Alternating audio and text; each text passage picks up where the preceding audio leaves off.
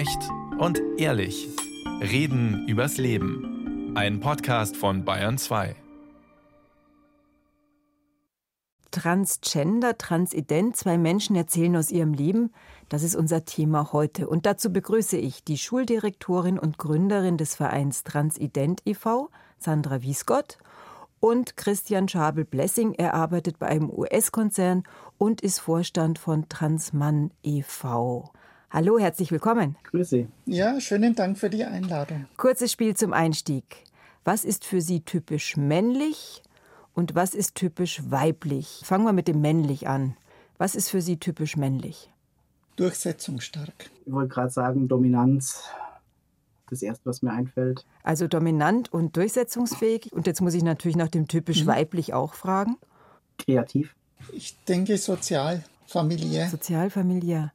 Weil es ist schon spannend, was wir auch alles mit Geschlechtern verbinden, finde ich. Wir beschäftigen uns heute mit Transgender und mit Transident.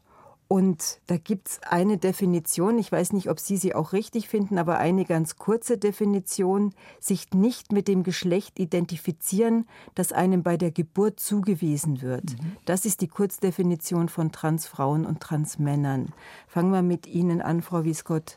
Stimmen Sie zu? Richtig, also damit kann ich mich identifizieren. Das ist eine passende Beschreibung. Ja. Und Herr Schabel-Blessing, Sie auch? Ja, man muss allerdings dabei auch unterscheiden, dass das entweder körperlich oder eben auch im Kopf sein kann. Wie genau die Identifizierung aussieht, ist sehr vielfältig und kann sehr unterschiedlich aussehen.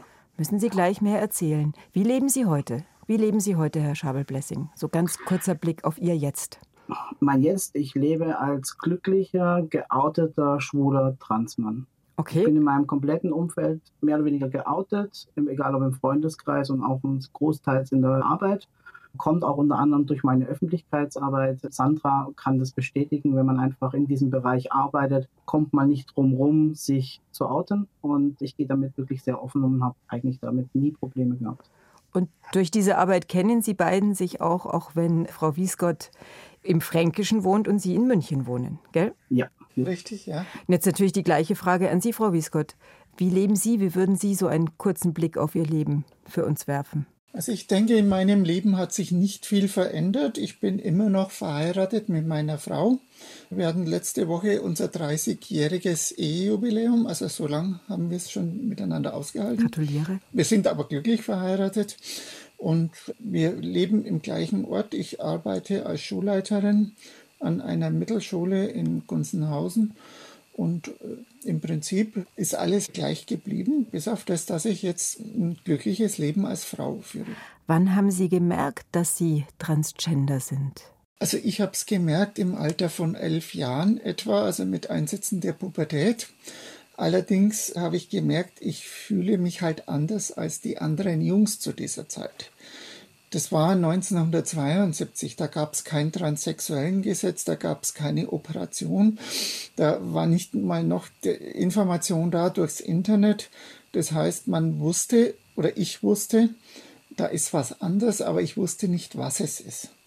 Und die Information ist eigentlich erst sehr, sehr viel später gekommen durch das Internet. Da gibt es ja noch andere, die genauso fühlen. Sie waren elf, haben Sie gerade gesagt. Mhm. Konnten Sie mit Ihren Eltern drüber reden? Ich habe das nicht getan. Ich habe also alles getan, eigentlich dieses Empfinden zu verstecken. Ich habe mich dafür geschämt, dass ja niemand was erfährt davon. Und erzählen Sie ein bisschen mehr, was heißt es, wenn man elf ist und schon merkt, hm, irgendwas stimmt nicht und das dann verstecken muss? Ja Gott, es ist erstmal eine Unsicherheit. Wie geht man damit um? Was hätten meine Eltern mir vielleicht helfen können? Das war kein Misstrauen. Ich bin in einem völlig intakten Elternhaus aufgewachsen. Ich hatte eine glückliche Kindheit und dieses Empfinden war ja auch noch damals nicht ständig da, sondern es waren immer mal so Phasen, wo man gesagt hat, na, jetzt wäre es halt erstmal schöner, wenn du das Mädchen wärst oder du hast dich dann letztendlich äh, auch in die Mädchen Clique mit eingebracht. Wir haben dann Monopoly gespielt, als die Jungs Fußball gespielt haben. Es hat Phasen gegeben, da war es schlimmer für einen und es war Phasen, da war es auch völlig normal und da hatte ich eine völlig normale, behütete Kindheit. Aber das Ganze kam halt immer wieder auf und irgendwann wurde es auch immer stärker, dieses Empfinden. Und wie ging es dann weiter? Also es wurde stärker, ja, haben Sie gerade schon gesagt? Ja, Ja gut, irgendwann äh, hat man dann mal versucht, das auch auszudrücken, hat sich weibliche Kleidung gekauft. Es gab ja keine andere Möglichkeit, die Weiblichkeit auszudrücken, als letztendlich durch Kleidung. Und dann habe ich meine Frau kennengelernt. Wir haben geheiratet. Ich habe das Ganze wirklich so angegangen, dass ich vorher alles, was ich an weiblicher Kleidung, Schmuck hatte, weggegeben habe weil ich ja der Meinung war, wenn ich das Weibliche dann jeden Tag um mich habe, dann muss ich die Frau nicht selber sein. Aber das ging nur ein halbes Jahr gut, dann kam es verstärkt wieder zurück und dann musste ich es ihr letztendlich auch erzählen und wir haben lange darüber gesprochen. Es war keine einfache Zeit, aber wir haben das miteinander durchgebracht. Gratulation. Also ich mache jetzt ein bisschen Cliffhanger und frage bei Ihrer hm? Frau gleich nochmal weiter nach, aber möchte ja, ja. natürlich den Herrn Schabel-Blessing wieder mit reinnehmen. Wie war es bei Ihnen? Wann haben Sie gemerkt, dass Sie Transgender sind? Also mir ging es ähnlich. Ich habe auch schon als Kind sehr früh erkannt, dass ich gerne etwas hätte, was mein Bruder zum Beispiel hatte, ähm, was ich aber nicht hatte. Ich kann mich an diese Szene nach wie vor noch sehr gut erinnern. Wir haben im Garten gespielt, wir hatten so ein Becken gehabt wo wir eben auch im Sommer Wasser drin hatten, so eine Art Planschbecken, ein festmontiertes. Und wir sind mit dem Nachbarn jung und mein Bruder und ich, wir sind im Garten und haben hier rumgespielt, so wie Gott uns schuf eben. Und da habe ich eben gesehen, dass der Nachbarjunge und mein Bruder etwas hatten, was ich nicht hatte. Und ich bin dann zu meinem Papa heulend hingerannt und habe gesagt, Papa, Papa, ich will das auch haben. Ähm, was hat Ihr Vater gesagt? Dann hat er mir halt versucht klarzumachen, dass ich ein Mädchen bin und dass Mädchen das halt nicht haben. Und ich fand das total doof und bin dann, weil ich das mal mitbekommen habe, wie die, mein, mein, Vater und meine Großtante darüber gesprochen haben, wenn irgendwas zu kleben war, dann nimmt man halt Patex her. Das war der ultimative Klebstoff hm. damals, ja. Und dann habe ich mir einen Stift genommen und habe mit Patex den an die Stelle hingeklebt, wo eben mein Bruder was hatte, was ich nicht hatte. Und als es dann angetrocknet war, war dann natürlich die Panik groß, was wieder abzulösen. Ja, wir sind dann auch dann eben zu einem Kinderarzt gegangen und der hat es dann wieder ablösen dürfen. Da hat mir mein Papa halt nochmal erklärt, dass das halt ich nicht habe, aber dafür, dass ich ganz andere tolle Sachen bekommen würde. Das hatte ich damals noch nicht verstanden, was er damit gemeint hatte. Mein Vater war recht früh alleinerziehend, das heißt, mein Bruder und ich sind mit meinem Papa groß geworden. Dadurch hatte ich das Glück dann auch eben die so klein gewordenen Kleidungsstücke von meinem Bruder auftragen zu dürfen. Somit war das für mich eigentlich ja völlig normal, dass ich Jugendklamotten anziehen durfte. Und so rum ist, ist es wahrscheinlich auch von der Umwelt akzeptierter oder täusche ich mich? Man hat, fand ich damals überhaupt nicht so, ja, ist glaube ich so unterschieden zwischen Jungen- und Mädchenklamotten, weil Hauptsache die Kinder haben gespielt und waren glücklich. Also das war meinem Vater total wichtig. Und da ich ja eben mit dem Nachbarnjungen, mit meinem Bruder damals viel gespielt habe, war ich da auch voll akzeptiert. Die haben sich da auch überhaupt keine Gedanken gemacht, ob ich ein Mädchen bin oder nicht. Das war einfach eins. Und auch in der Schule später war das eigentlich so diese Trennung Jungs und Mädchen gar nicht bei uns, in, zumindest an der Schule oder in dem Ort, wo ich groß geworden bin, in der Nähe von Stuttgart. Und konnten Sie mit jemandem drüber sprechen? Haben Sie mit Ihrem Vater zum Beispiel drüber sprechen können oder mit Ihrem Bruder? Nein, mit meinem Bruder gar nicht. Mein Bruder und ich haben uns, wo wir so beide dann in die Pubertät kamen, ziemlich ja, verkracht. Wir haben kein gutes Verhältnis mehr seitdem zueinander, leider. Mit meinem Papa musste ich gar nicht über die Thematik sprechen, weil ich war für meinen Vater immer irgendwie wie so ein zweiter Sohn. Und ich hatte mich ab und zu gewundert. Ich bin mit dem Mädchennamen Christine damals getauft worden und auch groß geworden. Und mein Vater hat ab und zu mich als mit Christian angesprochen. Und ich bin dann ab und zu ihm gesagt, ich heiße doch Christine, wen meinst denn du? Also ich habe das damals gar nicht so verstanden. Und ich habe sehr, sehr spät, eigentlich wirklich vor meinem Coming Out, und das war Ende, wo ich Ende 20 war bei meinem Papa, erfahren, dass ich eigentlich einen Zwillingsbruder hätte, der leider bei der Geburt verstorben ist. Und der hätte Christian heißen sollen. Wahnsinn. Also damals war geplant, eben die zwei Kinder, die meine Mutter eben mit schwanger war, Christian und Christine zu nennen.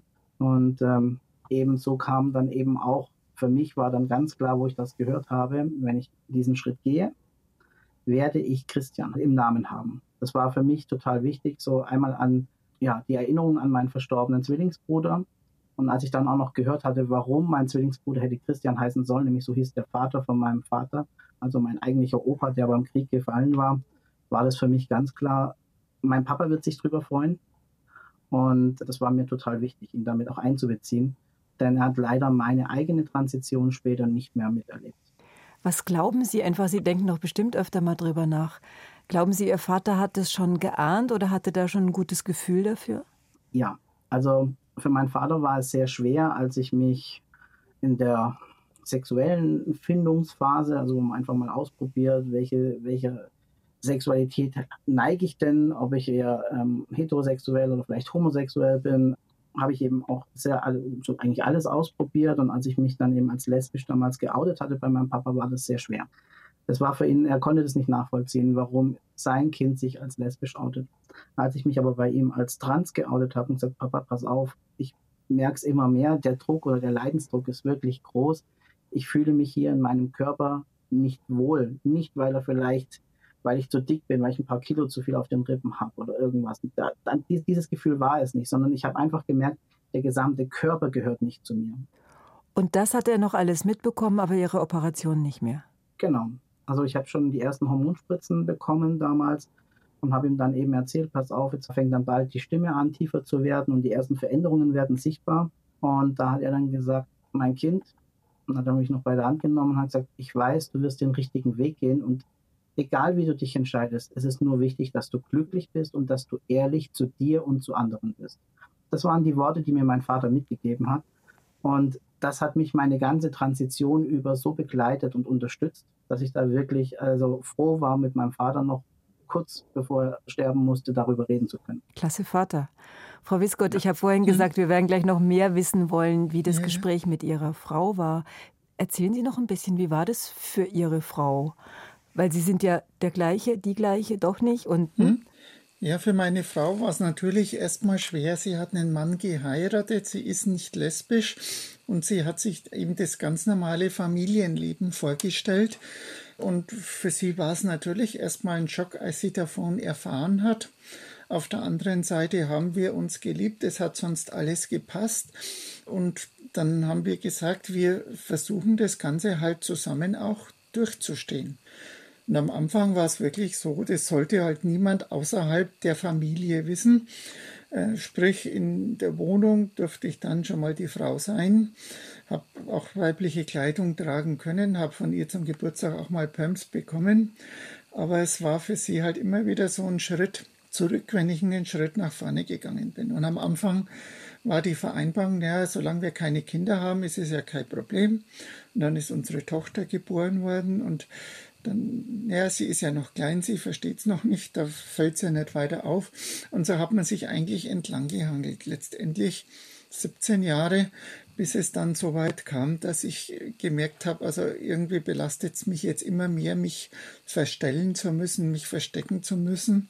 Und ich habe dann so durchaus schon kurze depressive Phasen bekommen, und irgendwann war ich einmal so weit, dass ich ja gesagt habe, bevor ich jetzt wirklich eine Depression bekomme, dass ich nicht mehr berufsfähig bin, also sprich da jetzt irgendwie nachlasse oder so, muss man was machen. Und meine Frau hat es aber auch sehr frühzeitig schon erkannt und letztendlich war sie dann, die gesagt hat, du, ich glaube, du musst es jetzt machen, sonst gehst du mir kaputt. Und dann hat sie mich praktisch auch aufgefordert, jetzt diesen Weg, den offiziellen Weg zu gehen und mich zu outen und, und das Ganze halt dann anzugehen. Aber es ist klar, es ist für einen anderen Menschen niemals leicht.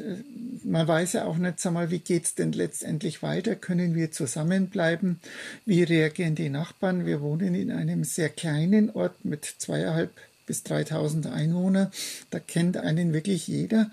Wie reagieren die Nachbarn? Und natürlich gab es unter, unter der Bevölkerung in, in unserem Wohnort gab es erstmal die Unsicherheit, wie soll man damit umgehen? Da ist geredet worden drüber, das ist klar. Ich war damals Schulleiter, ich war kurz vorher noch Pfarrgemeinderatsvorsitzender. Da steht man in der Öffentlichkeit, da wird drüber geredet. Wie haben denn die Kollegen und Kolleginnen in der Schule reagiert? Die Kollegen in der Schule haben äußerst positiv reagiert. Auch der Elternbeirat übrigens. Als ich dann äh, die Schule gewechselt habe, habe ich dann eine schöne Damenhalskette als Abschiedsgeschenk vom Elternbeirat bekommen. Und als ich es den Schülern in der Schule erzählt habe, was ich jetzt plane, was also jetzt ansteht, dann bin ich zuerst einmal nur in die dritten bis neunten Klassen gegangen und bin halt ganz einfach durchgegangen, habe das erzählt und gleich Mittag kommt der Anruf vom Elternbeirat, die Erstklässer und die Zweitklässer fühlen sich zurückgesetzt, die wollen es doch auch hören. Und dann bin ich halt am nächsten Schultag bin ich da in die ersten und zweiten Klassen gegangen, habe es erzählt. Und die haben auch positiv reagiert. Ja, Absolut. Ich habe zur Vorbereitung auf die Sendung so ein bisschen bei Wikipedia nur zwar noch mal geguckt als ehemalige Germanistikstudentin und habe noch mal über den Bildungsroman nachgelesen, weil mich das auch an ihre Geschichten erinnert hat. Und da steht: Der Held eines Bildungsromans ist zunächst seiner Umwelt direkt entgegengesetzt. Während er noch jung, naiv und voller Ideale ist, steht ihm eine ablehnende, realistische Welt entgegen, in der nur weniges nach seinen Vorstellungen abläuft. Man spricht von einem Bruch zwischen ideal erfüllter Seele und widerständiger Realität. Die Folgen sind Unverständnis und Ablehnung auf beiden Seiten. Das ist so der Einstieg. Und dann geht es weiter. Dieses Verhältnis des Helden zu seiner Umwelt setzt nun seine Entwicklung, seine Bildung in Gang. Der Held macht in seiner Umwelt konkrete Erfahrungen, die ihn allmählich wachsen und reifen lassen.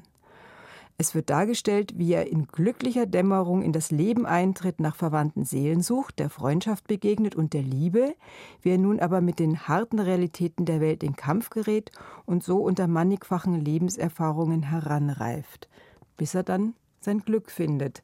Ähm, mhm. Passt es zu Ihren Geschichten dazu? Definitiv. Also ich denke ja, es ist ein Bruch da gewesen. Und ich, ich habe immer ein anderes Bild so vor Augen, so Phönix aus der Asche man hinterlässt seine Vergangenheit. Nur im Gegensatz zur Asche ist die Vergangenheit nicht irgendwie etwas, was kaputt gegangen ist, sondern die Vergangenheit ist ja nach wie vor da. Aber man tritt eine neue Entwicklung an und diese Entwicklung führt zum Positiven, definitiv zum Positiven. Und Herr Schabel-Blessing, Sie haben gesagt, ja, auf jeden Fall. Exakt. Ja, wenn ich überlege, wenn ich mich richtig erinnere, stammt das ungefähr aus dem Ende des 18. Jahrhunderts, oder? War das nicht? Mhm ist ja schon eine Weile her, wo das geschrieben wurde und ich finde, das ist heute nach wie vor noch aktuell. Der gesamte Selbstfindungsweg, erstmal herauszufinden, wer man ist, das ist eine wahnsinnige Entwicklung.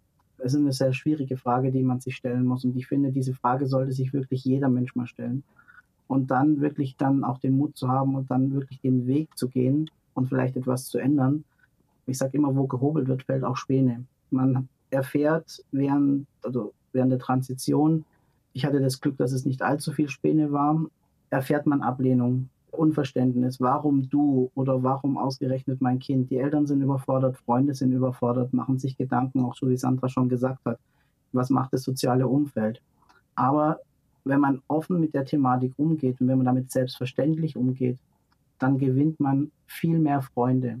Das war auch das, was mir mein Vater mit auf den Weg gegeben hat. Sei ehrlich zu dir selber und sei ehrlich zu deinem Umfeld wenn man daraus kein Geheimnis macht, wenn man sich nicht verleugnet oder verstellt und wieder in eine andere Rolle hineinschlüpft, die man eigentlich sein will, ja, dann hat man in vielen Fällen stoßt man nach vielleicht ein, zwei Gesprächen oder vielleicht auch manchmal sogar was gleich auf eigentlich Bewunderung und Unterstützung. Es gibt immer jemand, der es doof findet, weil er neidisch ist oder weil er es nicht versteht. Aber, aber es gehört Mut dazu. Ne? Es gehört schon Mut dazu. Aber wenn ja. sie es dann wissen, dann, dann gehen die anderen auch mit. Kann man das so sagen? Wenn man selber ja, überzeugt ist? Ja, das ist ja genau das Wichtige. Wenn ich mein eigenes Coming-out habe und mir selber eingestehe, was mit mir los ist und das akzeptiere, dann kann ich das viel glaubwürdiger und selbstverständlich auch nach außen tragen. Egal, ob ich mich oute als trans, ob non-binär, ob ich mich als schwul, lesbisch oder sonst irgendetwas oute, ja. Wenn ich das nicht überzeugend mache, nimmt mir das keiner ab. Frau Wiesgott, also ich, kann, ich kann das ja. nur wieder ja. Äh, nur genauso auch bestätigen. Wichtig ist, dass man authentisch ist, dass man der Umwelt nichts vorspielt, sondern dass man sagt, das bin ich, so bin ich.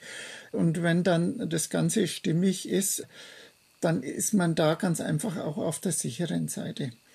Also sich zu verstecken und äh, irgendwie rumzudrücken, naja, hoffentlich merkt keiner was oder so, das hat den meisten eigentlich mehr geschadet, als dass es etwas gebracht hat.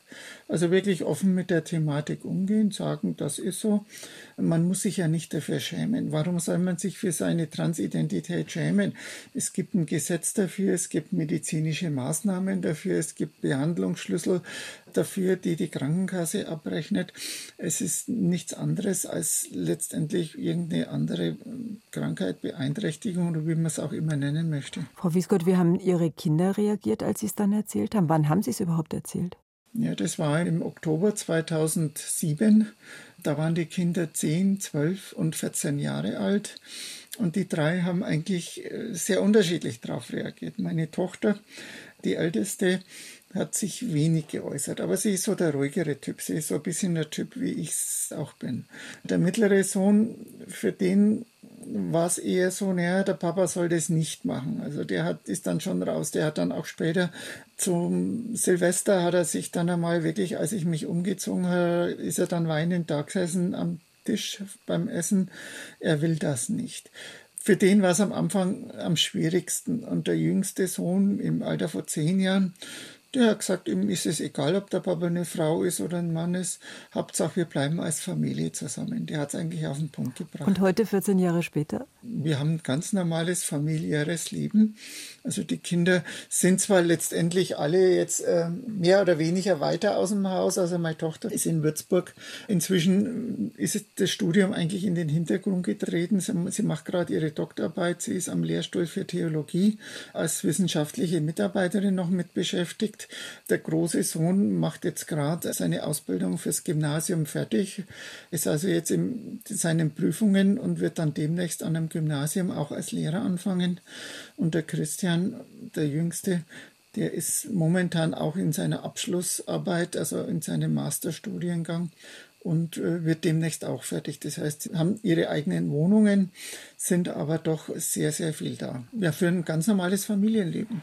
Das klingt alles so einfach und ich verstehe auch, dass es dann auf jeden Fall fast einfach ist, wenn man selber davon überzeugt ist, wenn Mann, mhm. Frau selber davon überzeugt ist, weil dann ist es richtig und dann spüren die anderen auch, dass es richtig ist. Trotzdem, wo gab es die Widerstände, frage sie an Sie beide, denn ganz ohne Widerstand ging es wahrscheinlich nicht. Es gab strukturelle Widerstände teilweise, wenn man zum Beispiel gerade in der Angleichungsphase ist und äh, man schon gewisse medizinische Schritte eingeleitet hat, sei es die Hormontherapie oder auch schon die ersten Operationen, aber der Vorname und der Personenstand noch nicht geändert wurde. Sandra und ich haben beide noch den Weg nach dem alten transsexuellen Gesetz gemacht. Wir mussten uns operativ angleichen lassen, damit wir überhaupt den Personenstand ändern können. Den Vornamen konnten wir vorher schon ändern, aber ohne eine medizinische Angleichung also eine operative Angleichung war es überhaupt nicht möglich, das gewünschte Geschlecht eingetragen zu bekommen. Das hat sich Gott sei Dank 2011 geändert. Der Operationszwang ist weggefallen. Aber gerade in dieser Zeit, wo da eben die Personalien noch nicht mit dem Aussehen wieder übereinstimmen, da kann es dann passieren, dass wenn man an der Kasse gezahlt hat, wurde die EC-Karte nicht akzeptiert, weil da noch ein, bei mir ein Frauenname drauf stand, aber ich schon sehr männlich aussah. Dann haben die gesagt, ja, sind Sie mit der Karte Ihrer Frau da? Wo haben Sie die Karte geklaut? Es ist sogar einmal so weit gegangen, dass die Polizei gerufen wurde und ich dann ein Schreiben von meinem Psychologen rausgebracht hatte, weil ich hatte zu dem Zeitpunkt noch nicht den DGTI-Ausweis. Das ist ein sogenannter Ergänzungsausweis, der von der Deutschen Gesellschaft für Transidentität und Innergeschlechtlichkeit ausgestellt wird, dass da eben drin stand, diese Person ist derzeit in der Transitionsphase und somit kann das äußere Aussehen mit den Dokumenten eben nicht übereinstimmen. Da musste ich mich also da zwangsouten. Das ist natürlich so eine Situation, wo sehr unschön ist, weil man doch selber eigentlich bestimmen möchte, wem erzähle ich was. Also wenn man Und nicht an der Supermarktkasse, definitiv nicht. Genau, nicht an der Supermarktkasse, wo dann vielleicht noch 20 Leute hinten dran stehen und sich eh schon ärgern, dass es nicht vorwärts geht. Frau Wiesgott, gab es bei Ihnen Widerstände? Also ich denke jetzt einmal, der Zwang zur Operation war bei mir auch noch da. Ich war lediglich die Erste, die damals verheiratet bleiben durfte, um die Personenstandsänderung zu bekommen. Aber für mich war das kein Zwang. Also für mich war es eine Erlösung. Die Operation, es war nicht das Wichtigste, aber es war das i-Tüpfelchen. Und ich hätte die Operation auch durchführen lassen, wenn ich jetzt das nicht machen hätte müssen wegen der Personenstandsänderung. Für mich war es ganz einfach wichtig, um mich auch wirklich komplett als Frau fühlen zu können, dass dann eben auch im körperlichen Bereich dann alles so weit wie möglich an das weibliche Erscheinungsbild angenähert ist. Es ist ja keine Geschlechtsumwandlung, wie man oft hört, sondern es ist eine Geschlechtsangleichung. Ich hätte jetzt ganz normal äh, Geschlechtsverkehr mit einem Mann haben können. Gut, ist kein Thema, weil ich mit meiner Frau glücklich verheiratet bin und auch treu bin. Aber ich kann zum Beispiel keine Kinder gebären, also weil da ganz einfach noch Teile fehlen. Also es ist immer nur eine Annäherung an das andere Geschlecht. Aber sag mal, damit muss man auch zufrieden zufrieden sein. Und das ist etwas, was wir in unseren Beratungen auch immer wieder betonen, weil manchmal kommen so Jungspunde in unsere Gruppen oder rufen an an der Beratungsstelle und haben da eigentlich völlig überzogene Vorstellungen. Und da muss man auch manchmal etwas zurückrudern und sagen, mal langsam, äh, alles ist auch gewissen Grenzen untersetzt. Nee, Widerstände gab es zum Beispiel häufig wirklich mit meiner Krankenkasse. Da ging es um die Bartepilation. Und wenn ich denke, dass dann die gesetzliche Krankenkasse bei vielen anderen die Bartepilation widerstandslos bezahlt hat und ich musste wirklich betteln mit der Krankenkasse und bitten und dann sind einmal 20 Behandlungseinheiten a fünf Minuten bezahlt worden. Also sind letztendlich vier Stunden. Das ist nichts bei einer Bartepilation. Also da hat man wirklich Kämpfe ausstehen müssen mit der Krankenkasse, weil aus irgendwelchen Gründen versucht worden ist, hier letztendlich zu sparen, obwohl es eigentlich einem zusteht, dass man die Unterstützung bekommt. Gibt es von Ihnen beiden einen knackigen, kurz zu formulierenden Wunsch an die Politik, wenn Sie Politikberater wären? Also ich denke, der wichtigste Wunsch aus meiner Sicht ist die Abschaffung von vielen Hürden, die es immer noch geht. Momentan muss man für die Namens- und Personenstandsänderung zwei Gutachten beibringen. Das heißt, man braucht ein Gerichtsverfahren, man braucht zwei Gutachter. Das ist mit sehr viel Zeit verbunden, weil die Gutachter natürlich viel zu wenig Zeit haben. Und deswegen gibt es Wartezeiten von einem halben Jahr bis zwei Jahre, bis man zu einem Gutachter kommt. Das ist mit hohen Kosten verbunden. So ein Gutachten kostet im schönsten Fall vielleicht noch 300 Euro, kann aber auch bis zu 4000 Euro gehen. So eine typische Hausnummer ist heute 2000 Euro für diese Gutachten, für das Verfahren. Sowas muss nicht sein. Wenn jemand heiratet, ändert sich auch der Name das wird halt beim Standesamt eingetragen und damit hat sich's. Und wir müssen da letztendlich zwei Begutachtungen durchlaufen. Das ist etwas, sowas muss nicht sein. Also da gehört sich wirklich das transsexuellen Gesetz, das ganze Verfahren gehört sich dringendst reformiert. Und was natürlich immer auch wichtig ist, dass die Sicherheit bestehen bleibt, dass die Krankenkassen für die Behandlung von den Betroffenen auch weiterhin aufkommen. Dieselbe Frage an Sie, vielleicht noch knackiger von Ihnen formuliert, Herr Schabel-Blessing. Also ich, ich, unterschreibe das tatsächlich auch, was Sandra gesagt hat. Das TSG muss definitiv reformiert werden und es muss ein Gesetz für die geschlechtliche Selbstbestimmung her. Denn es gibt nicht nur Mann und Frau, es gibt noch ganz viele Geschlechter dazwischen, es gibt ganz viele verschiedene Identitäten und jeder Mensch sollte die Möglichkeit haben, das auswählen zu können, wo er sich wohlfühlt. Was aber auch ganz wichtig ist tatsächlich, dass unsere Regierung einheitliche Verfahren schafft und dass sie wirklich den Menschen Schutz gewähren. Also auch zum Beispiel die, endlich die Aufnahme, wo wir schon länger kämpfen, in Artikel 3 des Grundgesetzes. Dass hier explizit drin steht, dass niemand, auch wenn er intergeschlechtlich ist oder ob er non-binär ist oder trans ist, dass die wirklich mitgeschützt werden. Das ist ganz, ganz wichtig, denn wenn das da nicht drin steht, dann sagen viele ja, mein, du existierst ja gar nicht. Den Gegenbeweis haben Sie gerade angetreten. Ich bedanke mich ganz herzlich. Transgender, Transident, zwei Menschen erzählen aus ihrem Leben. Und bei mir zu Gast war die Schuldirektorin und Gründerin des Vereins Transident e.V., Sandra Wiesgott, und Christian Schabel-Blessing. Er arbeitet beim US-Konzern und er ist Vorstand von Transmann e.V. Vielen herzlichen Dank. Vielen Dank. Ja, wir danken uns für die Einladung zu diesem Gespräch.